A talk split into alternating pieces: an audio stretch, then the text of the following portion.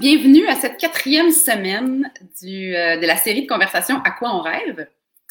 Euh, je vais vous euh, remettre en question, en, contexte, pardon, si c'est la première fois que vous, vous assistez à, à, cette, à ce nouveau format d'entrevue, ou en fait, c'est plutôt des discussions que j'ai avec différentes personnes dans l'optique de se demander où on veut aller.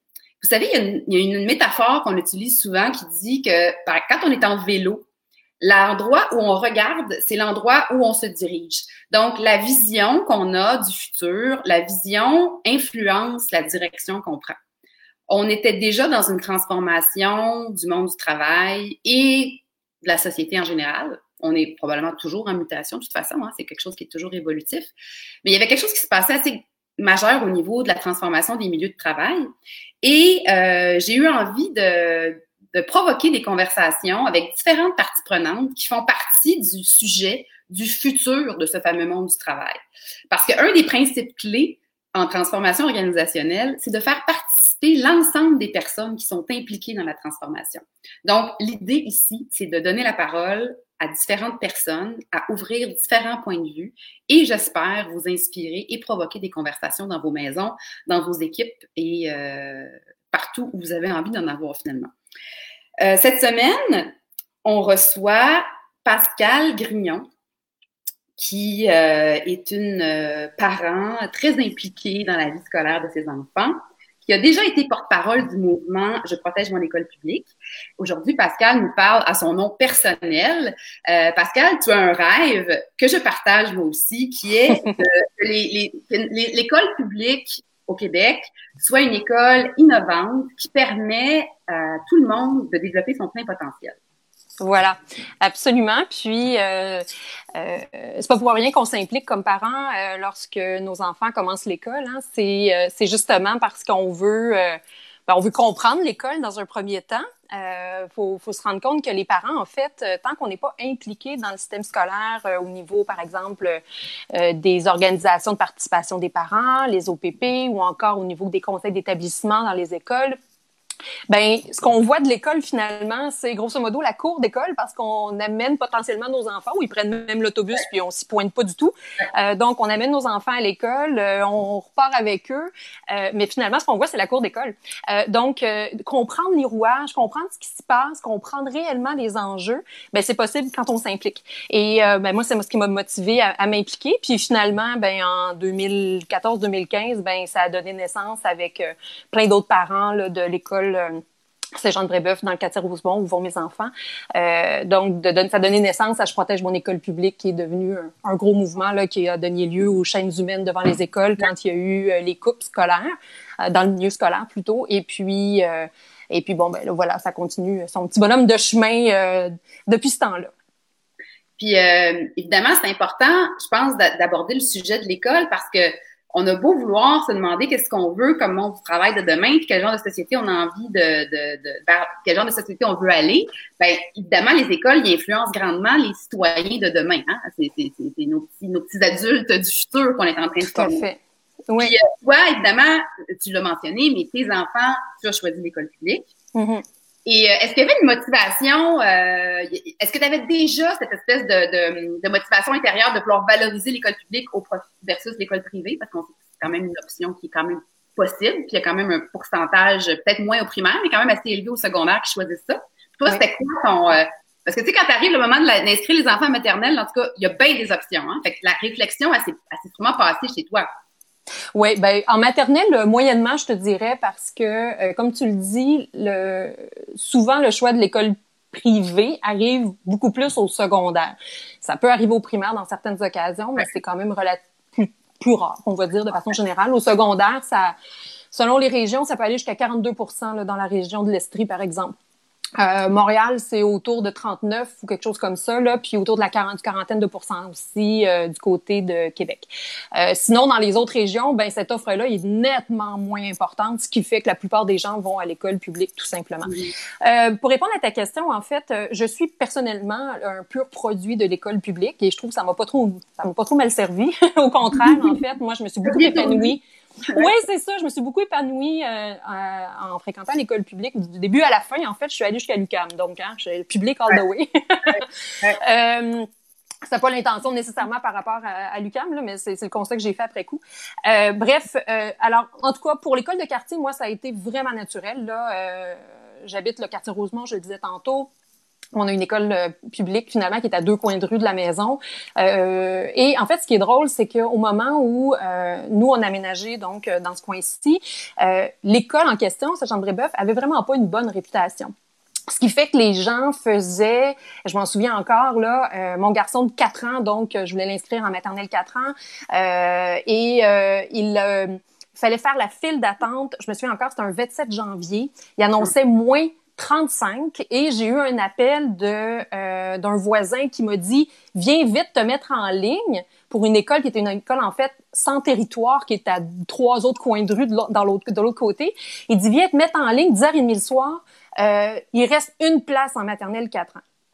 Et euh, et, et j'ai dit non. J'ai dit non, non, ça suffit. C'est pas vrai que je vais passer la nuit à moins 35 pour inscrire mon enfant dans une école, alors qu'il y a une autre école à deux coins de rue où il y a une place qui s'annonce bien, mais on me dit qu'elle a une mauvaise réputation. Alors, le choix qu'on a fait de mon conjoint et moi, ça a été de dire non, nous, on va plutôt s'impliquer dans l'école, puis on va ben, d'abord s'assurer que ça se passe bien, puis que le milieu de vie est un milieu de vie qui, qui, euh, qui, qui, va, qui va susciter le développement de notre enfant.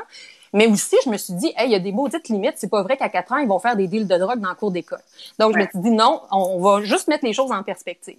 Euh, j'ai, et, finalement, ça s'avérait être une excellente idée. D'abord parce que probablement on n'était pas les seuls à faire cette, euh, cette réflexion-là, si on veut. Mm-hmm. Ce qui fait que la cohorte finalement de mon garçon, qui est mon plus vieux, a été une superbe cohorte. Euh, euh, il a fréquenté donc cette école-là jusqu'en sixième année. Il a passé huit ans cette école-là, maintenant le quatre ans jusqu'en sixième année quand même. Euh, ma plus petite a commencé, donc elle est en deuxième année maintenant. Euh, mon plus grand est rendu au secondaire maintenant. Mais tout ça pour dire que le l'implication des parents a complètement transformé cette école-là. C'est une école qui avait mauvaise réputation, pour des raisons qui n'étaient plus justifiables maintenant. Ça remontait à des histoires d'il y a 20 ans avec, ben oui, avec des... Euh... C'est des, des, des, étiquettes qui sont collées, puis c'est des vieilles histoires. Oui! En anglais, il y a une expression qui dit « you get you get out what you put in. Fait que c'est comme si toi puis ton conjoint puis d'autres parents vous avez décidé de dire ben là on inscrit l'enfant puis nous on va on va on va on va influencer puis on va on va contribuer parce que absolument c'est sûr que ça, ça, j'imagine que dépendamment de l'implication des, parents dans certaines écoles, ça doit certainement faire changer le paysage. Là. Ben oui, c'est certain. Ben déjà, il y a, il y a euh, bon, quelle est quelle personne constitue la communauté? Et tu sais les gens qui, euh, qui, qui, qui, en arrachent dans la vie, là, qui ont vraiment de la difficulté, qui ont des, des qui sont obligés d'avoir deux emplois pour arriver au bout de la ligne, euh, ben ces parents-là, ils n'ont pas le temps de s'impliquer. Alors, il faut à un moment donné que les gens qui euh, qui sont un peu plus choyés, et je considère qu'on est tous probablement les gens qui écoutent aussi plus choyés. On, on a eu la chance de faire des études, on a eu la chance, on a la chance d'avoir des emplois intéressants. Et surtout, on peut apporter à l'école de toutes sortes de façons.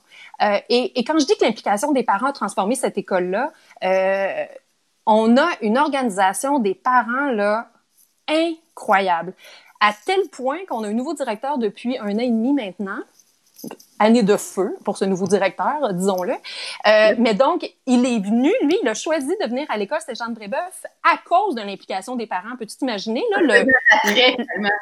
oui, la transformation que ça a amené. La communauté est soudée, là, c'est fantastique. Il y a des barbecues qui sont organisés, des fêtes de la rentrée, euh, il y a euh, des, en tout cas, des cinémas, toutes sortes d'affaires et aussi des levées de fonds. Donc, non seulement ça a un impact au niveau comment je dirais, des activités, puis du lien avec la communauté, l'implication.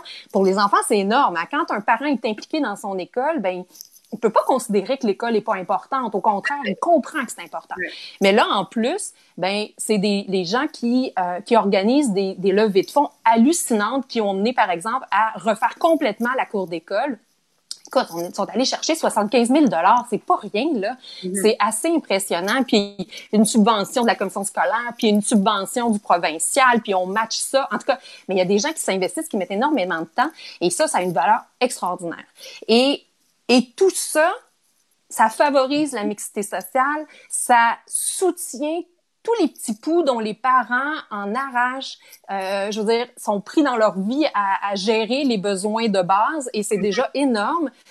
Et nous, et, et, nous et eux et ces parents-là qui s'impliquent finalement, ben, ce qu'ils préparent, ce qu'ils développent, ce qu'ils vont chercher, ce qu'ils investissent, ben, c'est gagnant pour l'ensemble de l'école. Ça a permis de faire venir des artistes en résidence à l'école. Ça a permis de faire toutes sortes de projets pour l'équipe école, d'améliorer le, le, matériel auquel on a accès etc. Et c'est innommable, l'ensemble de, des, des, bénéfices. On a fait les valeurs de l'école, c'est ultra rassembleur. Euh, alors, vraiment, euh, le, ce, que, ce dont tu parles, c'est vraiment euh, euh, un exemple de la co-création avec l'ensemble des personnes impliquées autour.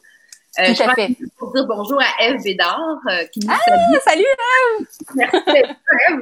Euh, mais justement, si je recule un peu là, ça ressemblerait à quoi?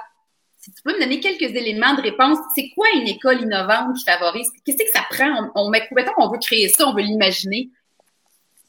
C'est quoi? Je vais arriver à, cette, à ta réponse dans un instant, mais si tu peux me permettre, je vais juste dire un mot par rapport au secondaire.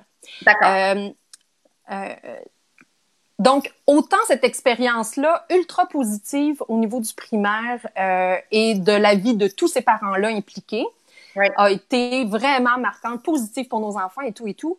Et là arrive le passage au secondaire où tout le monde se pose la question qu'est-ce que je vais faire avec mon enfant? mes valeurs me disent je devrais continuer à l'école à l'école publique, mais là il y a tellement de pression pour aller à l'école privée. La, la pression est extraordinaire, extraordinaire. Moi, toi qui as cette conviction là déjà là, tu l'as vécu la pression. Fait c'est quoi qui venait te, te challenger disons dans tes tripes?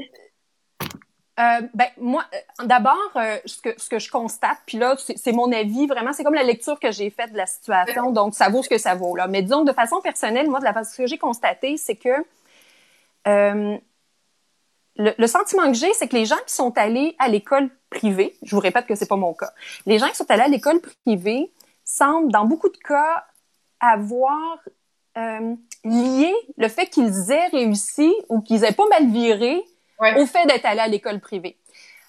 Alors que plein de monde qui sont allés à l'école publique ont pas mal viré et ont été très enrichis par leur passage à l'école publique, mais ce lien-là... Les choix puis la vie que j'ai vécue m'a amené là et donc je veux répéter le pattern. Là. Il y a oui. C'est ça. C'est ça. Donc, on, on, veut amener le meilleur pour son enfant et donc on a l'impression que ce qu'on a vécu en allant à l'école privée, finalement, était le mieux que de, en fait était mieux que ce qu'on aurait pu vivre potentiellement à l'école publique. À tort ou à raison. Ça se peut que ça soit vrai aussi dans certains milieux ou dans certains contextes, là, mais disons, ça influe beaucoup le choix. Et là, après ça, il y a la pression des pères. Parce que là, en tant que parent, ben, tout le monde dit, hein, ah ouais, tu vas envoyer ton enfant à l'école publique? Le jugement en bas.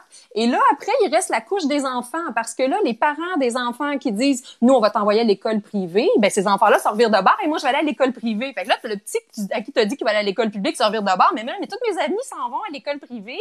Mais là, c'est quoi? Pourquoi moi, j'ai pas le droit? Comme si c'était un genre de privilège.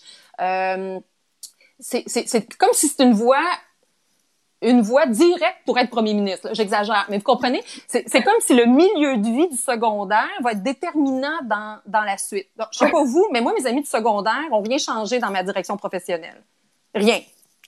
J'ai eu un bon milieu de vie, j'ai eu des bons amis, tout ce qu'on veut. J'ai, bon, j'avais pas un groupe d'amis qui était tout croche et tout, mais mais euh, mais ça n'a pas été ça qui a été déterminant. Pour moi, mon milieu de vie qui a été déterminant dans ma direction ultime, ça a été à la rigueur le cégep et surtout l'université. Ouais. Mais, mais bon, en tout cas, la question se pose. alors, en tout cas, c'est très difficile de faire ce choix-là, d'aller au public pour ces raisons-là. Tu as l'impression que tu envoies ton enfant là euh, à l'abattoir quasiment. Là. Ah oui, écoute, c'est épouvantable. Alors que, je dois dire, bon, mon enfant va à l'école Père Marquette, école secondaire Père Marquette, qui est une école qui, c'est bête à dire, mais par chance, a passé au feu il y a quelques années, une dizaine d'années à peu près et donc est rénové, ce qui fait que le plafond ne tombe pas dans le gymnase, puis bon, il n'y a pas des, des horreurs comme ça physiques, mais euh, mais j'ai trouvé les professeurs jusqu'à présent vraiment très, très bien, euh, impliqués, concernés. Justement, Pascal, là, moi, j'ai fait un peu de recherche avant, tu sais, parce que je voulais, je voulais, quand même arriver avec un peu de préparation, puis je me rends compte que plein de projets, puis de comités qui se sont formés, puis il y a beaucoup de, euh, il y a beaucoup d'enfants sur l'enrobage, tu sais, qui est quand même un fait. Je suis d'accord qu'un un, un, local qui, qui, est salubre, qui a de l'air, euh, que le plafond est en bon état, qu'il n'y a pas de moisissure, OK. Mais euh, qu'est-ce qui fait vraiment la différence? En tout cas, moi, j'en ai super revenu de mes lectures, c'est beaucoup les professeurs qui sont dans la classe, là. Ben oui. Et, ah, et, et surtout. majeur, à mon avis. Ben, d'abord, si tu regardes dans les, dans les éléments de recherche probantes, là, au niveau de la réussite scolaire, l'élément numéro un, c'est le lien prof-élève. À tout niveau. Dans, vraiment dans les recherches, c'est ça qui est vraiment l'élément déterminant. C'est pas l'état du plafond ni euh, la couleur du mur là. Et c'est pas le fait d'avoir une tablette puis je sais pas trop quoi d'autre de fourni non plus. C'est pas ça qui est déterminant. C'est le lien avec le prof. Euh, la chose qui est déterminante par rapport au privé versus le public aussi, c'est souvent le l'encadrement, hein, parce que nos enfants, on les, on, ben, on, veut les encadrer bien sûr, puis on, veut qu'ils soient encadrés, puis on veut pas qu'ils tournent croche. Fait que pour cette raison-là, ben, l'encadrement est important. Euh, moi, je dois dire que j'ai été épatée par l'encadrement que mon garçon a eu. Mm-hmm. Je suis peut-être juste bien tombée, c'est possible. Mais j'ai été vraiment très, très, très satisfaite. Et ça a été au-delà de mes, mes espérances aussi. Je m'attendais à moins que ça et vraiment, ça a été mieux. En tout cas, tout ça pour dire que... Le... Ouais, mais je reviens à ton point par rapport... Je, je t'oublie pas ta question. Euh, là où je m'en allais, c'est que ce que je vous ai décrit qui s'est passé à l'école primaire, là, où l'école, grâce à l'investissement que les parents ont, euh, l'implication des parents, le temps qu'ils y ont mis, tout ça, a vraiment là, gagné en, en opportunité, en, en, richesse. Et je dirais aussi en euh, le fait d'avoir des parents qui sont critiques, qui sont euh, exigeants, nécessairement fait en sorte que l'école va monter d'une coche parce que cette exigence-là, puis on n'en laisse pas passer. Ben, moi, ce que je déplore du fait que euh, il y a une migration malheureusement vers le privé, c'est que l'école publique au secondaire, finalement, est dépouillée de cet apport-là des parents. Si les parents qui ont les capacités, qui ont euh, la capacité de, d'abord en termes de temps, mais aussi en termes de compétences, en termes de ben, d'argent même, quand on passe à des fondations pour les organisations, les écoles secondaires et tout ça, si tous ces parents-là qui ont cette capacité-là, que cet apport-là, ça va du côté du privé, en plus de donner de l'argent en plus, vous pouvez vous imaginer que s'il y en avait, je ne sais pas, la moitié seulement qui restait au, public et qui s'investissait de la même façon, écoute, nos écoles publiques seraient extraordinaires. Et je pense que le fait qu'on... Donc, le décalage, là, il est bien plus grand au, secondaire, là, parce que tu m'expliques. Là. Ah ben oui, mais ça n'a rien à voir. Alors, à quelque part, on, on... moi, ce que j'ai déploré à un moment donné, puis j'ai écrit un mot sur, euh, sur Facebook là-dessus, parce que je me disais, ben, s'il y en a d'autres qui font le même le choix que moi, on va être ensemble, puis on va être capable de de, de, de, bonifier nos écoles secondaires au même titre qu'on le fait avec nos écoles primaires de façon très vaste. Là. Énormément de parents s'impliquent au niveau du primaire, mais là, il y a une désertion après au niveau du secondaire. Et ça, c'est vraiment dommage parce que tu me parles de l'école dont je rêve. Ben, l'école dont je rêve, c'est une école qui est justement inclusive, qui fait en sorte que les, les, les gens qui, les enfants qui la côtoient finalement, découvre aussi la vraie vie. Puis la vraie vie, c'est pas juste d'être des gens dont tous les parents sont du niveau universitaire, qui ont tous le même genre de cadre de vie et qui après ça finalement se ramassent dans la vraie vie justement, puis oublient qu'il y a des gens qui vivent dans un contexte complètement différent. Moi, je trouve que de la sociale dont tu parlais comme un avantage. Oui. Absolument, absolument. Je vais te raconter une anecdote. Euh, j'ai euh, j'ai un filleul donc qui euh, qui lui a fait son primaire à l'école euh, à l'école privée. Et à un moment donné, on le garde fréquemment, tout ça. Donc un, week-end, il est à la maison. Et là, on croise un petit gars qui vend des calendriers pour les pour financer des calendriers. En fait, je me souviens plus ce qu'il vendait exactement, mais il vendait des trucs finalement. C'est une campagne de, de subvention, de financement pour une classe de, de, neige. Mm-hmm. Et et là, mon fils, donc, il dit, mais pourquoi il vendait des trucs? Pourquoi tu as donné des sous? Tout? Ben, j'ai dit, ben, c'est parce qu'il veut, il ramasse des sous pour aller à sa classe neige. Et là, il disait, mais pourquoi ses parents, ils payent pas? ben, j'ai dit probablement que ses parents sont pas en mesure de lui payer le, je sais pas, 200 dollars, 150, ou je sais pas trop que ça coûte pour y aller. Il pouvait pas imaginer que des enfants soient dans cette situation-là parce que c'était aucunement son contexte. Euh, et c'est important de comprendre ça. C'est la vraie vie, là, à un moment donné. C'est comme dans l'idée que la façon de vivre les adultes de demain, euh, il faut apprendre à collaborer, à co-créer, puis à vivre euh, avec toute cette mixité sociale-là. Donc, Mais bien sûr.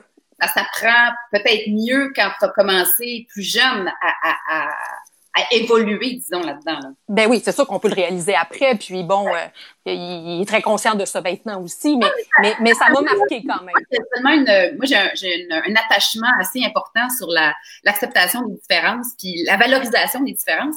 Puis je suis pas mal convaincue là que si tu as appris enfant à côtoyer puis à dealer avec toutes sortes de différences, ben c'est déjà beaucoup plus intégré chez toi que quand tu commences à 20 ans ou à 24 ans parce que tu finis l'école puis là tu arrives euh, dans un milieu de travail. Ben oui, et, et, et, le côté un peu paradoxal de la chose, c'est que là, on veut que tous nos enfants aillent dans des, dans des, dans des programmes de type euh, école internationale, pour l'ouverture aux autres, pour aller faire du bénévolat, constater comment est fait le vrai monde. Mais on veut surtout pas qu'ils soient dans la même classe, par exemple, que les petits cocos qui en arrachent. T'as raison. Mm.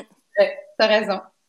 Euh, Sais-tu, je, je, veux juste donner une ou deux statistiques qui m'ont fait un peu euh, bondir. Je le savais, mais on dirait que les relire, ça m'a fait peur. Euh, de savoir que le taux de diplomation en 5 ans dans les écoles publiques secondaires est de 64% Ça veut dire qu'il y en a comme 46 qui n'arrivent pas à finir en 5 ans et qu'il y a seulement un garçon sur deux qui obtient son diplôme d'études secondaires en 5 ans. Fait que les garçons, c'est encore pire. Euh, mais qu'est-ce qui fait... Qu'est-ce qui Qu'est-ce qu'il n'y a pas qu'on a besoin? C'est quoi le bobo? Là? si on reprend... Maintenant, on peut même regarder l'école publique primaire, là, parce qu'on s'entend, là, on n'est pas dans le paradis total. Là. Euh, Bien sûr que non. Très loin de là. là. Euh, puis encore, moi, je, je, m'y penche plus depuis les dix dernières années. Ben, j'ai un enfant, mais comme avant ça, je le savais, mais là, on le sait plus quand on est en contact. Fait que, c'est mm-hmm. quoi le bobo, là? De quoi on manque en ce moment dans nos écoles publiques, là? Oui. Euh, quand on a fait les chaînes humaines à l'époque avec Je protège mon école publique, là, nous, ce qu'on disait, c'est qu'on se disait, on disait à l'époque, on, en même temps, il y avait le discours de faut augmenter le taux de diplomation, faut garder les enfants accrochés jusqu'à la fin du secondaire. Nous, on était en train de, on, disait donc avec Je protège, ben, faudrait s'assurer qu'ils accrochent, par exemple. Euh, hein, avant de se battre avec le taux de, décrochage, commençons par nous assurer qu'ils accrochent. la façon que le, le que le système est conçu présentement, il y a vraiment une logique de type comptable qui s'est appliquée.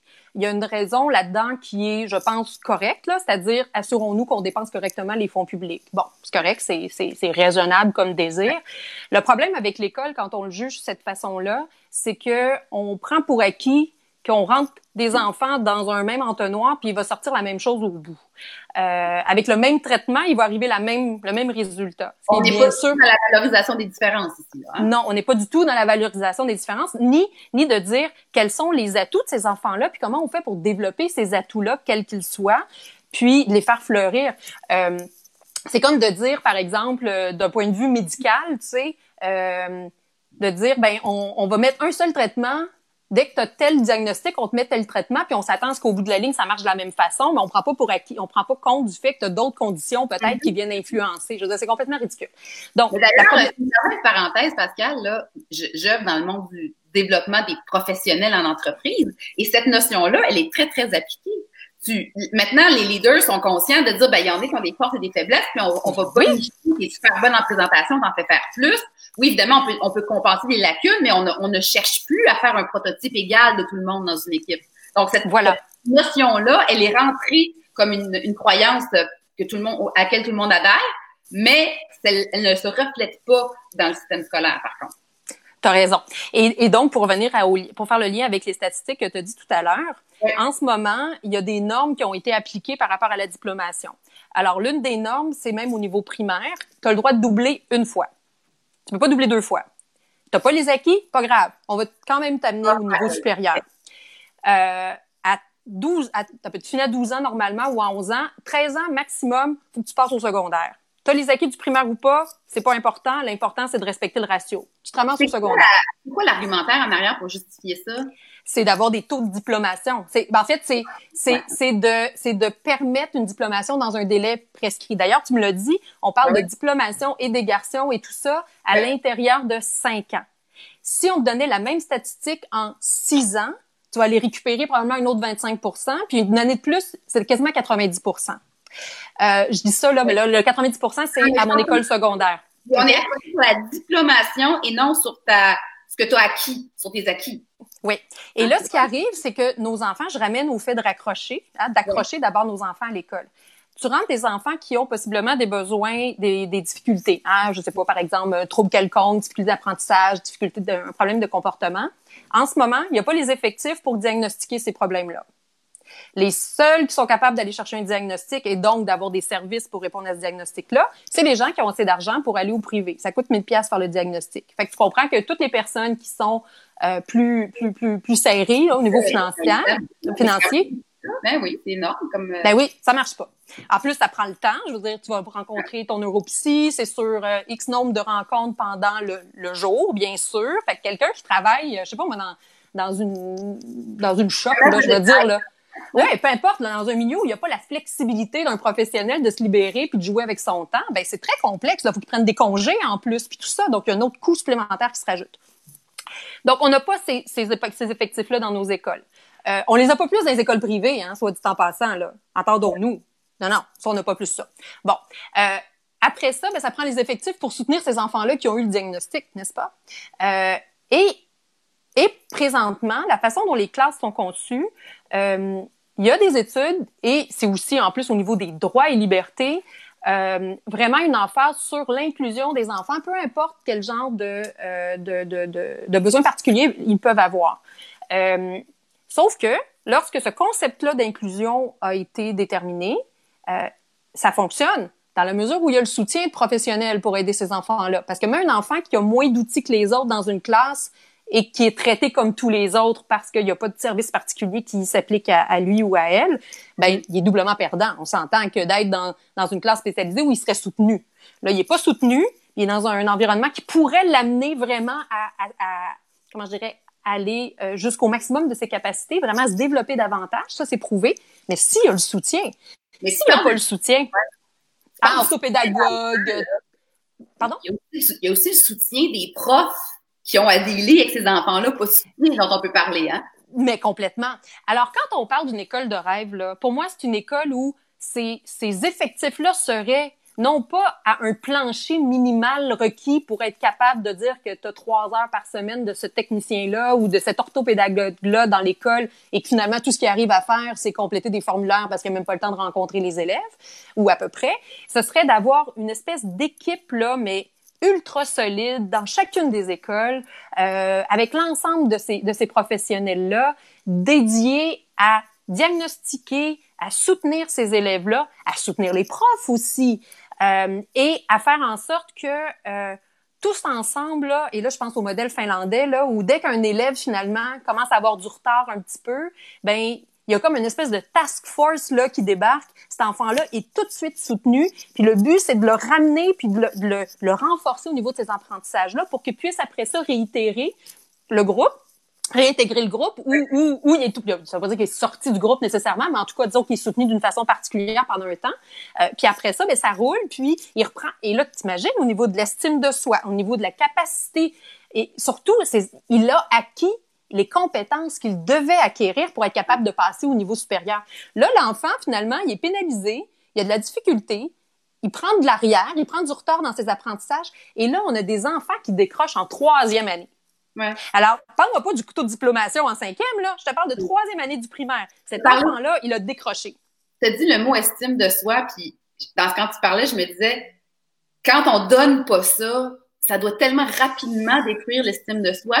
Puis, ben oui. je vais juste prendre la peine de, de, de citer Marc-Étienne Deslauriers qui nous écoute, qui dit euh, Une école de rêve, c'est une école ancrée dans sa communauté où celle-ci est, est en mesure de s'y engager pour que tout le monde y trouve sa place. C'est ça qu'on est en train de dire ici.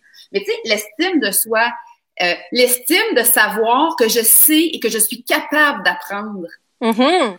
Quand t'es petit, Puis si tu ne l'apprends pas ou si tu développes une, une croyance contraire, j'imagine pas à quel point tu es bloqué pour le reste de ta vie. Ben, peut-être que tu es capable de débloquer après, mais c'est... Euh, euh, puis tu, tu, tu, on parle ici des enfants qui ont des difficultés, mais on pourrait aussi parler, on, on en avait parlé euh, précédemment, mais les enfants qui sont par exemple surdoués, Bien sûr stimulation, ben, aussi peuvent décrocher, là. C'est une autre, c'est pas mieux, dans le fond, là.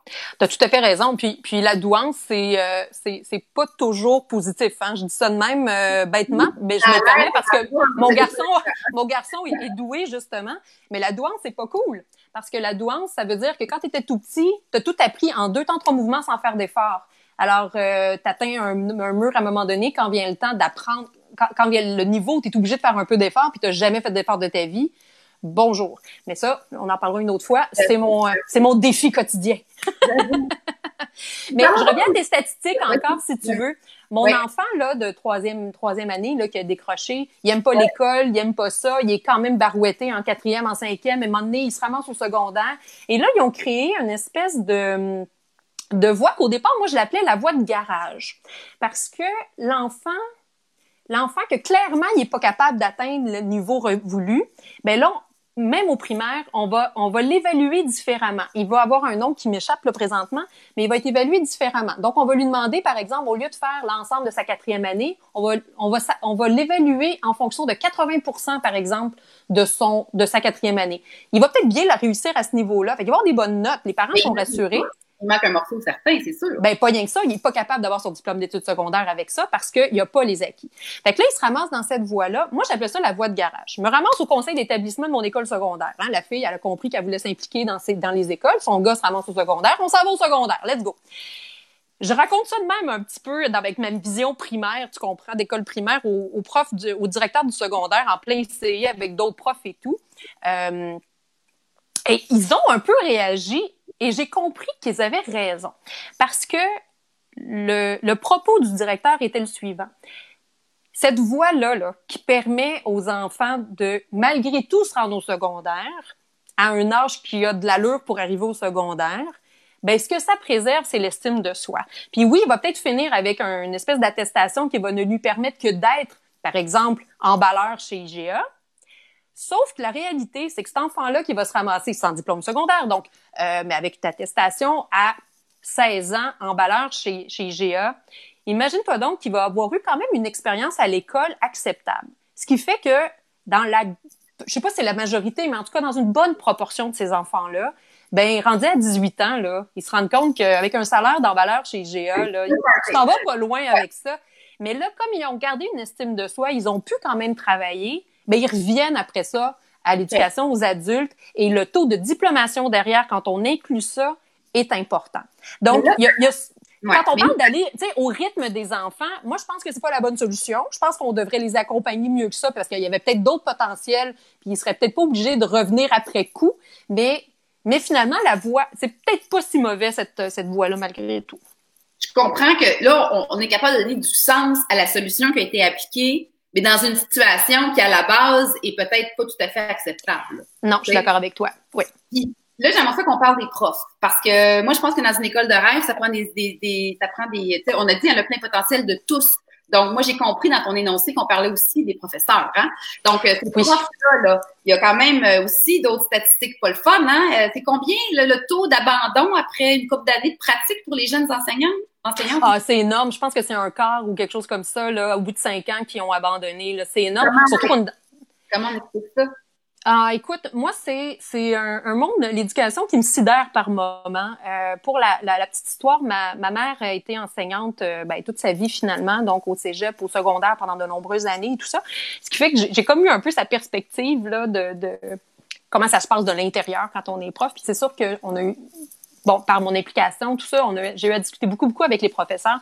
Et, et, et là, j'étais plus en discussion avec le syndicat. Donc, tu vois, c'était comme une autre, une autre dynamique. Ce que je trouve extraordinaire, d'abord, moi, je dois dire que euh, la très, très grande majorité des professeurs que mes enfants ont eus euh, mm-hmm. ont été extraordinaires. C'était, dans tous les cas, il se l'est encore, des profs motivés, dédiés, comme je le disais tout à l'heure, autant au primaire qu'au secondaire euh, public. Euh, vraiment des, professeurs fantastiques. Donc déjà ça, je trouve c'est très rassurant. Si euh, c'est sûr que bon, j'ai l'expérience avec l'échantillonnage que j'ai, j'imagine, je sais très bien qu'il y en a des profs qui sont moins bons, bien sûr, mais euh, mais de façon générale, franchement là, c'est assez, c'est un très très beau niveau. À l'école primaire euh, où mes enfants vont, ce qui est vraiment caractéristique de cette école-là aussi, c'est l'entraide et le l'esprit de famille, l'esprit d'équipe ah, au sein de l'école. Oui, absolument. Euh, on, les profs nous le disent, les directions nous le disent, puis franchement, on le sent là. Euh, et ça, malheureusement, c'est pas partout. Euh, les, les, il y a quelque chose de vraiment particulier au niveau, euh, au niveau du, des enseignants. Euh, autant il y en a des évidemment très motivés, avec qui font toutes sortes de projets, euh, qui intègrent facilement les enfants avec des besoins particuliers, qui, qui roulent avec ça, qui en a pas de problème. Euh, autant on se ramasse justement avec des jeunes enseignants qui arrivent à qui on on donne pas de matériel, euh, qu'on euh, qu'on il n'y a pas de supervision. On les garoche devant un groupe. Alors que, hey, ça serait pas fantastique d'avoir un, un prof senior, là, tu sais, qui, qui lui, comme on verrait entreprise, tu sais, qui, qui ben oui. ton accompagnement, ton introduction, là. Ben exactement. Je veux dire, moi, dans, dans, dans, ma vie professionnelle, je veux dire, j'ai des, j'ai des employés juniors qui arrivent. Ben, on va les épauler. Un, ils vont avoir tout le matériel disponible pour travailler, euh, des exemples de plans. Ça semble être une base ordinaire, là. Voyons. Oui. Mais moi, ce que je trouve, ce que je trouve... là. On parle oui. d'encadrement déficient ici, là. Ben complètement. Donc, de soutenir ces profs, euh, des profs qui commencent là, de leur fournir tout le matériel. Là, ça, dépend du bon vouloir des collègues. Peux-tu t'imaginer? Je veux dire, c'est hallucinant. Moi, moi, ce qui me fait, ce qui, ce qui me fait halluciner justement, c'est que je me dis, il y a combien de profs, mettons, de quatrième année du primaire au Québec? Il doit en avoir des milliers, là. Je veux dire, il y a 110 000 euh, élèves, là, donc euh, au, au, quatrième année, il faudrait faire le ratio pour arriver à combien il y en a, mais disons qu'il y en a 1000, OK, juste pour faire. Il y a 1000 enseignants qui développent un programme de quatrième année. Le programme est le même. Je comprends qu'ils veulent mettre ça à leur sauce, mais je peux pas imaginer qu'il n'y ait pas une base de données au ministère où tout le monde public. Ben oui, où tout le monde téléverse leur stock. À la rigueur, il y en aura trop, là, comme dans le super, ah la super plateforme de l'école ouverte là, qui nous ont envoyé pendant le. Ah, il y a juste trop d'affaires, on sait tous donner. Mais si je suis un prof, là, puis que je sais de, quoi je parle, puis qu'on me donne plein de matériel de, de, de, quatrième année comme ça, puis je vais juste récupérer ce qui me plaît, puis euh, je, je modifie des trucs parce que ça me tente ou je crée mon projet. Mais mon Dieu, c'est son de réinventer la roue. Moi, ça me rend folle. Au niveau professionnel, je, peux, je, dis ça à peu près dix fois par semaine. Je veux pas qu'on réinvente la roue à mon équipe. Puis là, à l'école, il y en a mille qui réinventent la roue à chaque année. Puis après ça, ben, ils se disent, hey, je vais pas changer de niveau, tu sais, pour me renouveler puis pour changer de mal de place parce que là, il faudrait tout que je refasse ma préparation au grand complet. Je dis, voyons, c'est quoi ça? Alors, il y a, y a quelque chose, je trouve, de foncièrement il y a comme si il y a comme si Émilie Bordelot, elle existe encore dans le milieu de l'éducation, du côté des profs. C'est comme si euh, isolée dans son coin là. Oui, l'autonomie professionnelle a comme fait le, pris le pas sur juste l'efficacité de base et le gros bon sens. Il y a un moment donné où il faudrait que les, les profs réalisent que c'est pas une perte d'autonomie que d'avoir accès à du matériel. Euh, toutes les taxes de tout le monde, payer ces profs-là pour produire le matériel. Il n'y a pas de raison que ça leur appartienne en propre. C'est du domaine public. Ça devrait être partagé à tous les profs. Alors là, imagine euh, imagine le, le, le, le, remplaçant qui arrive là pour une semaine dans une classe. Ben, il ça va voir un, une préparation de classe toute faite au ministère, sort ça puis il est capable d'enseigner plutôt que de faire de la discipline puis de juste garder les enfants. C'est que tu dis là, Pascal, parce que moi je réalise que encore une fois, je fais le lien avec mes activités professionnelles à moi. Un des sujets très, très à la mode en ce moment, c'est développer le leadership collaboratif dans les organisations. On comprend que quand on collabore, quand tout le monde amène son idée, on fait des plus grandes choses ensemble. Donc, il y a, a pas cette, il y a pas ça là, dans ce que dans ce que tu fais. Mais encore une fois, ça dépend des équipes écoles. Je répète, il y a des équipes écoles où au contraire, il va y avoir vraiment un partage, un travail d'équipe et imagine-toi donc, c'est des équipes écoles dans lesquelles les gens veulent être. Aux ben, surprises. J'imagine, c'est sûr. Ben oui. Surtout la, la, valorisation de la profession puis le salaire qu'on leur offre. en ce moment, dans l'actualité, on s'est penché beaucoup sur la santé, puis il était temps. Mais je pense que le parent, il y a un autre parent pauvre au Québec, c'est l'éducation, là. Ben, c'est clair. Tu sais, santé, santé, ouais. santé, éducation, c'est la même histoire. Hein? C'est des emplois qui étaient traditionnellement féminins euh, et qui sont moins payés qu'un équivalent qui serait dans un autre domaine. Voilà on est, on est encore dans une question d'équité par rapport à ça, d'équité euh, entre les sexes en temps là. Euh, mais oui, les professeurs euh, sont définitivement pas assez payés euh, et, et il y a une problématique présentement qui devient une espèce de cercle vicieux. il y a pénurie de personnel, hein, on, le, on le sait, là, c'est pas une grande nouvelle. Pénurie de personnel. Et là, il y a toute la question aussi de la formation de ces, de ces enseignants-là. Ils veulent continuer à apprendre puis à se développer. Puis mais absolument. ils ont, en principe, ils ont accès à tout ça. Mais là, pénurie, tu peux pas être remplacé, donc tu peux pas t'absenter. Puis là, parce que tu te formes pas, ben tu, tu, es moins outillé. Euh, ben oui. Puis quand tu parlais de, d'être plus outillé aussi pour travailler avec des enfants à besoins particuliers qui sont de plus en plus nombreux dans les classes, ben il faut que tu te formes là avec ça. Je veux dire, ça tombe pas du ciel. Et, et, donc là, il y a comme un servicieux qui fait en sorte que parce que tu peux pas te former, parce que t'es pas épaulé, parce que t'as pas de temps aussi pour euh, pour pour euh, pour travailler avec tes collègues, c'est pas du temps qui est considéré dans l'horaire ouais, mais il y a du prof. Hein. Il y a un mythe que les profs sont dons euh, ils ont deux mois de vacances, ils finissent à trois heures, mais là, le commun des mortels oublie que son travail ne s'arrête pas quand la classe termine. Mais non, il euh, corrige, hein. entre autres. ça. Bien sûr, bien sûr. là, il y a eu, euh, il y a eu du brassage au niveau des commissions scolaires. Euh, il, y a, il y a des initiatives, le Lab École, il y a une autre affaire que j'oublie de la Fondation Chagnon, le projet CORE. En tout cas, finalement, ça finit plus, il y a un paquet de projets. Ils ont toutes l'air à spinner un peu dans le beurre. En tout cas, moi, de mon point de vue citoyenne, là, je me rends compte qu'il y a comme un paquet de fusées qui sont lancées d'amélioration, puis ça se passe pas. Là, j'aimerais ça qu'on regarde ou qu'on se penche avec ton point de vue, là. Mettons qu'on essaye de sortir de ça dans un mode solution, ça commence où? C'est qu'il faut qu'on accepte de payer plus d'impôts? C'est une question de réallouer les, fonds? Qu'est-ce qu'on peut faire? Sont où les solutions? Parce que j'ai l'impression que n'y a pas grand monde qui sont contre qu'on est. Tout le monde va s'entendre que ce qu'on est en train de discuter, c'est un fait. Mais maintenant, comment ça se fait qu'on sort pas de l'état problème? Oui. Euh, je pense que les Québécois, fondamentalement, ont un ont comme un, problème avec l'éducation. Et je sais pas d'où ça vient. Euh, tu sais, il y a un... Qu'est-ce que tu veux dire par un problème? Ben, en fait, je me suis toujours posé la question, tu sais, quand on, a eu à faire les chaînes humaines dans les écoles parce qu'ils coupaient allègrement dans l'éducation, mais ça faisait déjà un bout de temps qu'ils coupaient dans l'éducation, mais on s'en était jamais vraiment rendu compte. On s'est pas rendu compte non plus de des conséquences de ces coupes-là, tu sais, en marche vers le déficit, euh, le, pas le déficit zéro, mais le le, Oui, bon, c'est ça. Bref, l'austérité euh, et tout et tout. Une mesure d'austérité, oui. Oui, voilà, c'est ça. Et à un moment donné, c'est que là, il y avait du gras, je pense, à un moment donné. Euh, mais à un moment donné, ils ont coupé dans le chair, ils ont coupé dans le chair, puis là, ils étaient rendus à l'os, là. Fait que là, ça faisait infiniment mal. Et, et, et tout ça et la conséquence. C'est comme si on, c'est comme si le système d'éducation manquait d'amour depuis vraiment trop longtemps. Et je me suis demandé, moi, à un moment donné, et je pense que pour une part de la, la population, c'est comme ça, c'est des gens qui ont, qui ont vécu difficilement l'école personnellement, c'est souvent des gens qui vont moins valoriser l'école après coup avec leurs propres enfants. Et, et, je vois, moi, une grosse différence entre la communauté anglophone et la communauté francophone. Euh, tu sais, la communauté anglophone, l'école dans la communauté anglophone, c'est l'ancrage de, leur communauté. Ça fait partie des, des, de ce qui fait de ce qui maintient la communauté ensemble au même titre que l'Église, par exemple, peut être le cas. Et moi, c'est drôle parce que j'ai fait mon secondaire en Ontario. Et c'est exactement la même chose du côté francophone là-bas. L'école est comme un... est, est un...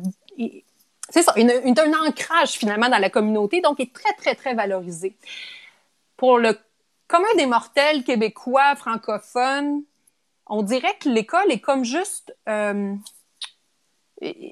autant c'est très important pour plein de gens l'éducation bien sûr, mais pour plein d'autres, on dirait que c'est c'est c'est comme juste un c'est c'est comme un acquis, tu vois, c'est là puis euh, on n'a pas besoin de s'en préoccuper tant que ça.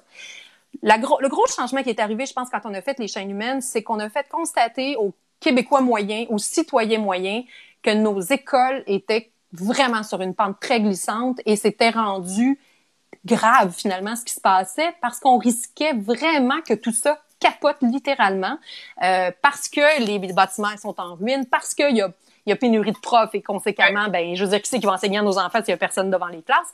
Il y a mhm. pénurie de soutien de ces profs-là et tout le reste. Et là, ça a complètement changé la dynamique, qui a fait en sorte que soudainement, l'école était devenue la priorité numéro un de tous les partis politiques. Euh, ce qui est une excellente chose parce que c'était sous le radar complètement. Et tu le disais en d'entrée de jeu, hein, l'école, les enfants, ben c'est le Québec de demain. Donc si on n'y met pas maintenant les investissements, ça va être énorme ce que ça va coûter plus tard.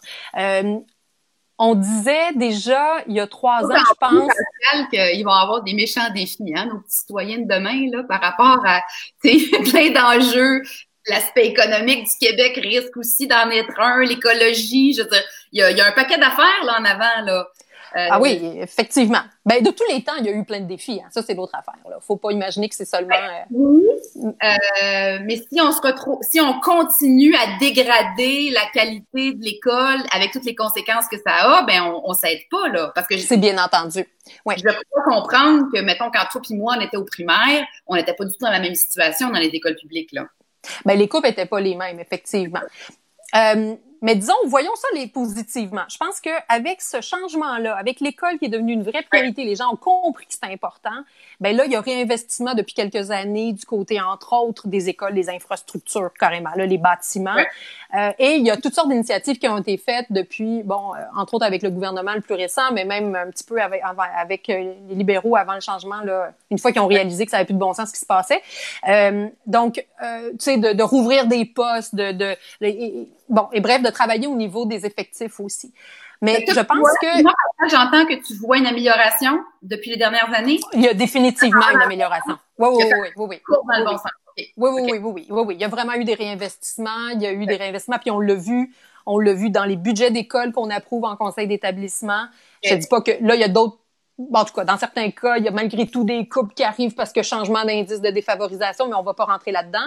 Reste que globalement, ça commence à se replacer, à voir qu'est-ce qui va se passer après cette année, parce que là, évidemment, euh, les maisons de pour d'aînés là vont devenir très prioritaires. Comment il va y avoir une allocation des des, des, des, des dollars? On était du côté du provincial, tu sais, en surplus budgétaire. Clairement, après la pandémie, on va être dans une situation différente. Donc, oui, il va falloir qu'on soit très euh, très vigilant très, très vigilant pour s'assurer que l'école n'est pas perdue de vue. Parce que c'est la même histoire. La raison pour laquelle on a fait les chaînes humaines avec les, avec les enfants, c'est que la voix des enfants du primaire ne se faisait pas entendre. Et, et la, voix des enfants du secondaire non plus. Les universitaires sont capables de faire les carrés rouges puis de jouer de la casserole dans les rues. Les enfants du primaire, non. Alors, c'est là qu'était essentiel de souligner la problématique qui se passait dans nos écoles. Mais tu sais, tu demandais, au niveau de la... En fait, je pense que ce que ça prend, c'est une vision collective de l'école. On veut une école qui est innovante, une école qui est... Euh, qui est motivante, qui, qui, auquel les, les enfants accrochent parce qu'elle est belle, elle est bonne, elle est stimulante et elle respecte aussi la, la la, l'évolution des enfants, tu vois. L'évolution, les particularités. Oui, tu sais, je, je, je, vais souligner un autre paradoxe que, qu'on a comme, comme, comme parents, qu'on, qu'on, qu'on, qu'on vit nous-mêmes. On dit qu'on veut que nos enfants évoluent à leur rythme, mais on capote quand ils coulent un examen ou qu'ils ont une mauvaise note au premier bulletin. Puis là, on commence à suivre les profs. Puis en Finlande, là, il n'y a aucun bulletin pendant tout le primaire. Ce que les Finlandaises disent, c'est que les enfants ont un rythme d'évolution qui varie. Hein, on le dit pour nos enfants qui apprennent à marcher, qui apprennent, apprennent à parler. C'est pas nécessairement au quatrième jour de, de, ton deuxième mois là que tu fais euh, quelque chose là. Hein? Il, y a, il y a comme un spectre. Ben imaginez-vous donc apprendre à lire, c'est pareil. Il y en a qui apprennent, tu sais, à l'équivalent de la première année, avant le mois de décembre, ils vont avoir appris à lire. Mais il y en a d'autres, ça va prendre l'année au complet. Puis qu'est-ce que ça, qu'est-ce que ça fait si ça lui prenait la deuxième année aussi pour apprendre à lire? Je veux dire, il va finir adulte comme tout le monde, là. Donc, à un moment donné, à, à cadrer, à évoluer tout le temps, à, à, pondérer, à mettre des chiffres tout le temps, ben, on se ramasse finalement à, à nous-mêmes forcer le système à ne pas laisser notre enfant évoluer à, la, à, à son rythme. Et, et... Ici, là. Ben oui. Et, et pour moi, c'est c'est c'est tout le c'est tout le paradoxe, tu sais, que je, je vois aussi par rapport à l'école secondaire où les, les gens au primaire militent pour qu'il n'y ait pas de devoirs, puis surtout pas trop de, de, de, de, de, travaux demandés, mais à côté, ils veulent envoyer leur enfant au, programme international où il va avoir, en plus de l'école de base, des devoirs puis un projet particulier. Je dirais où la logique, là. Donc, il y a, y, a, y a là un... On est très paradoxaux nous-mêmes, quoi. Puis, il y a toute l'idée aussi de vouloir tout ça et d'accepter de payer des impôts pour que ça se passe, tu sais. Parce que... C'est sûr. C'est sûr. Euh, alors, Qu'est-ce que, est-ce que tu penses, toi, que l'histoire de l'abolition des commissions scolaires, puis les centres de services, ça va toujours donner un petit peu de jus, puis d'espace aux, aux écoles pour faire des projets locaux, puis gérer leurs affaires un peu plus? Parce que là, on dirait que les avis sont pas très, très euh, positifs, d'après ce que j'ai lu. Oh, mon Dieu. Euh, non, moi, je pense je, pense qu'en fait, euh, pour une raison que j'ai de la ben, je peux m'expliquer, mais qui est pas très fondée, je pense, euh, les, les, les, Québécois en général ont aucun attachement envers leur commission scolaire et les gouvernements, à travers le temps, le ministère de l'Éducation, a très souvent fait porter les, euh, les mauvaises décisions, le blâme aux commissions scolaires. Ce qui fait qu'il y a comme une espèce dans l'inconscient collectif dans le conscient collectif, en fait, dans l'imaginaire collectif, je devrais dire, euh, il, y a, il y a une vision que les commissions scolaires sont un peu euh, euh le maillon problématique de la chaîne là, dans, le, dans le milieu d'éducation. Alors, il y a eu promesse électorale, les gens étaient bien emballés à dire on fait sauter les commissions scolaires. Les commissions scolaires sont en train de sauter, mais la vraie réalité derrière cette abolition-là, c'est une concentration des pouvoirs à Québec. Donc, vraiment mieux d'abord. Ben non, moi je pense que c'est aucunement mieux. Euh, et, euh, et on le voit. Euh, bon, moi je suis sur les conseils d'établissement de l'école primaire, l'école secondaire de mes enfants, mais mais aussi au comité de parents. Euh, centrale, donc de la commission scolaire de Montréal, qui s'appelle encore comme ça pour euh, quelques semaines. Je pense que c'est en juin que ça change de nom. Euh, puis, en fait, ce que ça a comme effet, c'est que ça a tendance, s'il n'y a pas un comité de parents, par exemple, structuré et fort, ça fait en sorte que ben, les parents qui sont chacun sur leur CI de leur école, avec le très peu de formation et de connaissances du système scolaire qu'ils ont, ils peuvent en avoir plus, là, dépendant de leur, euh, leur expérience, mais généralement, les parents arrivent là plus puis découvrent que, que, que d'arriver là en force. Puis c'est normal, là, j'étais pareil dans les premières années. Ben, ça fait en sorte que ces parents-là, finalement, ils perdent du pouvoir, hein, parce qu'ils sont pas soutenus plus que ça et ils ont pas facilement accès à la personne au-dessus du, directeur, puis après ça, c'est le directeur général de la commission scolaire, mais euh, mais il y a plus de personnes vers lesquelles on peut se tourner, qui se trouvent être, en fait, qui, qui étaient jusqu'à tout récemment nos commissaires scolaires, qui sont des gens qui sont redevables directement aux citoyens, directement aux parents, et qui peuvent, eux, euh, porter des ballons, puis faire valoir des choses. Alors que là, ben, ce, genre de, de, de, personnes vers qui se tourner, ben, n'existe plus. Donc, euh, moi, je suis... Une centralisation encore plus grande. Oui. La... a eu des effets super bénéfiques dans la santé, en tout cas, à date. non, exactement. L'histoire de l'ophtalmologiste qui se commande une pièce, puis ça prend un an avant que sa pièce arrive pour que sa machine fonctionne, là. Puis ça, on met le dos sur la bureau. Fait que, bref, c'est un peu inquiétant, mais mettons qu'on veut... Euh, on veut se donner de l'espoir, puis on est des citoyens, on est des parents. Euh, j'ai bien l'impression, Pascal, que tu vas nous dire que si ça nous interpelle, ben go, impliquez-vous à l'école. Ah oui, moi, moi je suis convaincue. On vote, on vote, hein? On, ah, oui, oui. on vote, puis on s'implique. Absolument. Je pense que, je pense qu'en fait, euh, on a la capacité comme parents de, de s'impliquer dans, dans les écoles de nos enfants et d'insuffler la vision qu'on a de ce qui devrait se passer dans une école. Tu sais, moi j'ai des dans, quand je regarde là, les parents fantastiques de l'école euh, Saint-Jean-de-Brébeuf par exemple, il y en a pour qui ils disaient il faut qu'il y ait des activités à l'école. Ben eux autres sont allés organiser des danses puis des des, euh, des des cabanes à sucre puis des choses comme ça. Il y en a pour qui les arts étaient super importants. Ben ils ont proposé toutes sortes de projets avec des artistes en résidence puis des des projets de subvention pour réaliser des livres, d'avoir des auteurs qui viennent, puis tout ça. Je veux dire, toute cette couleur-là, on peut l'apporter, on peut les apporter. Ces différentes couleurs-là, on peut les apporter aux écoles finalement qui fréquentent nos, enfants. En fait, dans ce que tu dis, là, on pourrait faire un petit slogan, là, c'est qu'au lieu de chialer, on peut s'impliquer parce que il y a mm. beaucoup de chialage qu'on n'est pas content. OK, on a peut-être des fois raison de s'indigner et tout ça, sauf qu'à un moment donné, euh, rester assis dans les estrades, à l'école n'a pas non plus toutes les responsabilités. Moi, dans ce que tu dis, ça me fait penser, c'est que si je m'implique dans la vie scolaire de mon enfant, ben je suis capable aussi de compenser, d'influencer, puis au, moins de nourrir le bout qui manque s'il en manque. Mais si je m'en retire complètement puis j'attends tout tout cru, ben là c'est sûr que c'est pas ça qui se passe en ce moment. Donc l'implication euh, au lieu de, de, de, décrier serait probablement une, solution pour commencer. Mais après, il faut certainement, comme Patricia Clermont nous écrit, puis d'autres, réinvestir en éducation pour de vrai ou continuer en fait ce qui qui avait amorcé là.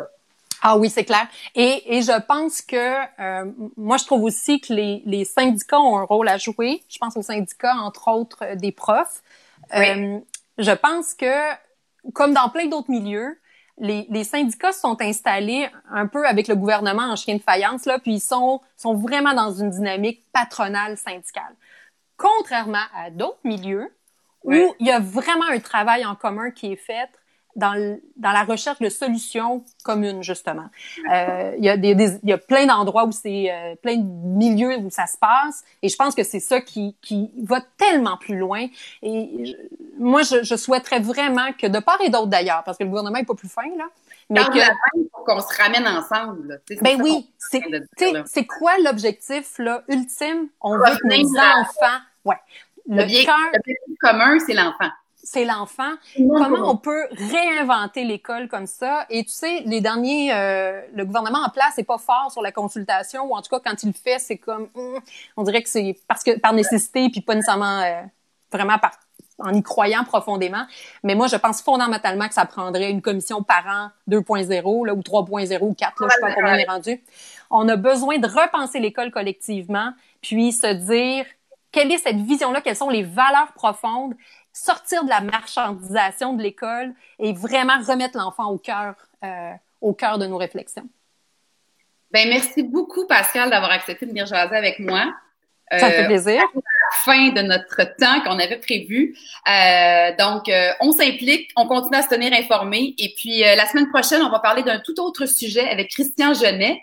Euh, qui est le fondateur euh, de Buddha Station. Il va nous parler de sa vision, lui, que le monde personnel et professionnel devrait être, harmonisé dans le contexte du travail. Donc, euh, je vous invite à revenir la semaine prochaine. Puis, merci encore, Pascal, pour ta belle contribution. alors, on continue, puis on continue à, à, à s'impliquer, puis à encourager. Puis moi, je pense que même si on n'a pas d'enfants, on a un rôle à jouer. C'est vrai, absolument. L'école est le nouveau parvis de l'Église, euh, disait je sais plus qui. Là. Exactement. tout à fait. La société. Ben merci. merci bien. Merci pour l'invitation. Bye bye.